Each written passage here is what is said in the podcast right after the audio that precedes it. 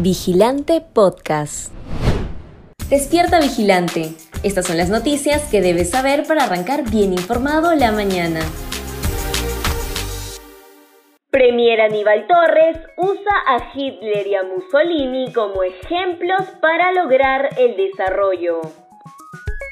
El presidente del Consejo de Ministros, Aníbal Torres, no encontró mejor manera que citar al genocida alemán Adolf Hitler para hablar de cómo un país puede encontrar las vías de desarrollo económico y social.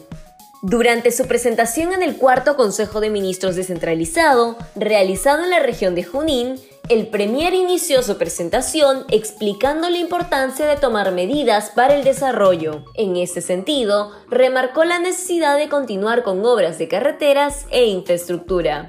Así sostuvo que, sin infraestructura el país no puede desarrollarse. Las vías de comunicación son como las venas en el ser humano para poder sobrevivir y avanzar. Tras ello, recordó una reunión entre los dictadores de Alemania, Adolf Hitler, y de Italia, Benito Mussolini, para mencionar cuál debe ser la hoja de ruta para ser una potencia mundial. El 76% de peruanos desaprueba a Pedro Castillo y el 59% quiere que se vaya. La última encuesta de Datum confirma lo que se ha visto esta semana en las calles del país el rechazo popular al presidente Pedro Castillo, que ha tocado un nuevo pico en medio de las crecientes protestas sociales contra su gestión, pues el 76% de connacionales lo desaprueba. Además, el 59% de peruanos considera que el jefe de Estado debe irse, aunque hay también un 37% que dice que debe terminar su mandato en 2026 mientras que un 61% considera que el mandatario no está capacitado para ejercer el cargo.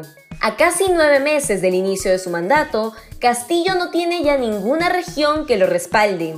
En el centro y sur del país, donde está su mayor bolsón electoral, el rechazo a su gestión asciende a 62 y 59% respectivamente, mientras que en el norte es de 79% y en el oriente de 77%.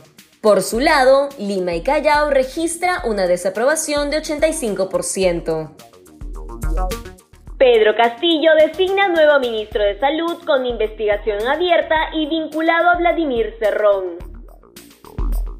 Una semana tuvo que pasar para que el presidente Pedro Castillo tome juramento al nuevo ministro de Salud, Jorge Antonio López Peña, en reemplazo de Hernán Condori, quien fue censurado el 31 de marzo por el Congreso de la República. Esto por sus cuestionamientos sobre su idoneidad y la capacidad para ejercer el cargo.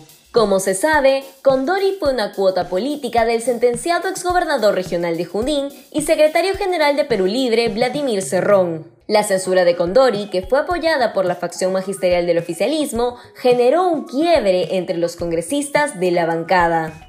Así, Castillo, en lugar de buscar un perfil que marque distancia de la figura de Condori, como lo exigía la situación crítica en la que está el sector salud, decidió designar a López Peña, quien es un personaje cercano a Vladimir Cerrón y que tampoco tiene un perfil ni experiencia técnica para el cargo. Además, López Peña tiene una investigación abierta en la Fiscalía de Huancayo por los delitos de falsedad y grave perturbación a la tranquilidad pública. Nuevo director de formación docente es un serronista acusado de violencia física. Las designaciones irregulares continúan en el Ejecutivo debido a la fuerte influencia serronista y su cuota de poder en el gobierno de Pedro Castillo. El ministro de Educación, Rosendo Serna, designó a Percy Aníbal Chávez como director de formación docente en servicio de la Dirección General de Desarrollo Docente, que depende del despacho viceministerial de gestión pedagógica del Ministerio de Educación. Así lo oficializa la resolución ministerial número 160-2022 Minedu. Chávez Lume se desempeñó en 2021 como secretario general regional de Huánuco en el partido Perú Libre, el cual fue fundado y liderado por el sentenciado exgobernador regional de Junín, Vladimir Cerrón. Sin embargo, ese no es el único cuestionamiento que pesa sobre el nuevo alto funcionario del Minedu, pues fue denunciado el 23 de octubre de 2021 por violencia física y psicológica en agravio de su conviviente, Yolanda Chela Gutiérrez González. Arequipa suspende clases presenciales por protestas en la región. El pasado jueves 7 de abril, los colegios públicos y privados de Arequipa suspendieron sus clases presenciales debido a las manifestaciones organizadas por los gremios civiles en contra de la gestión de Pedro Castillo.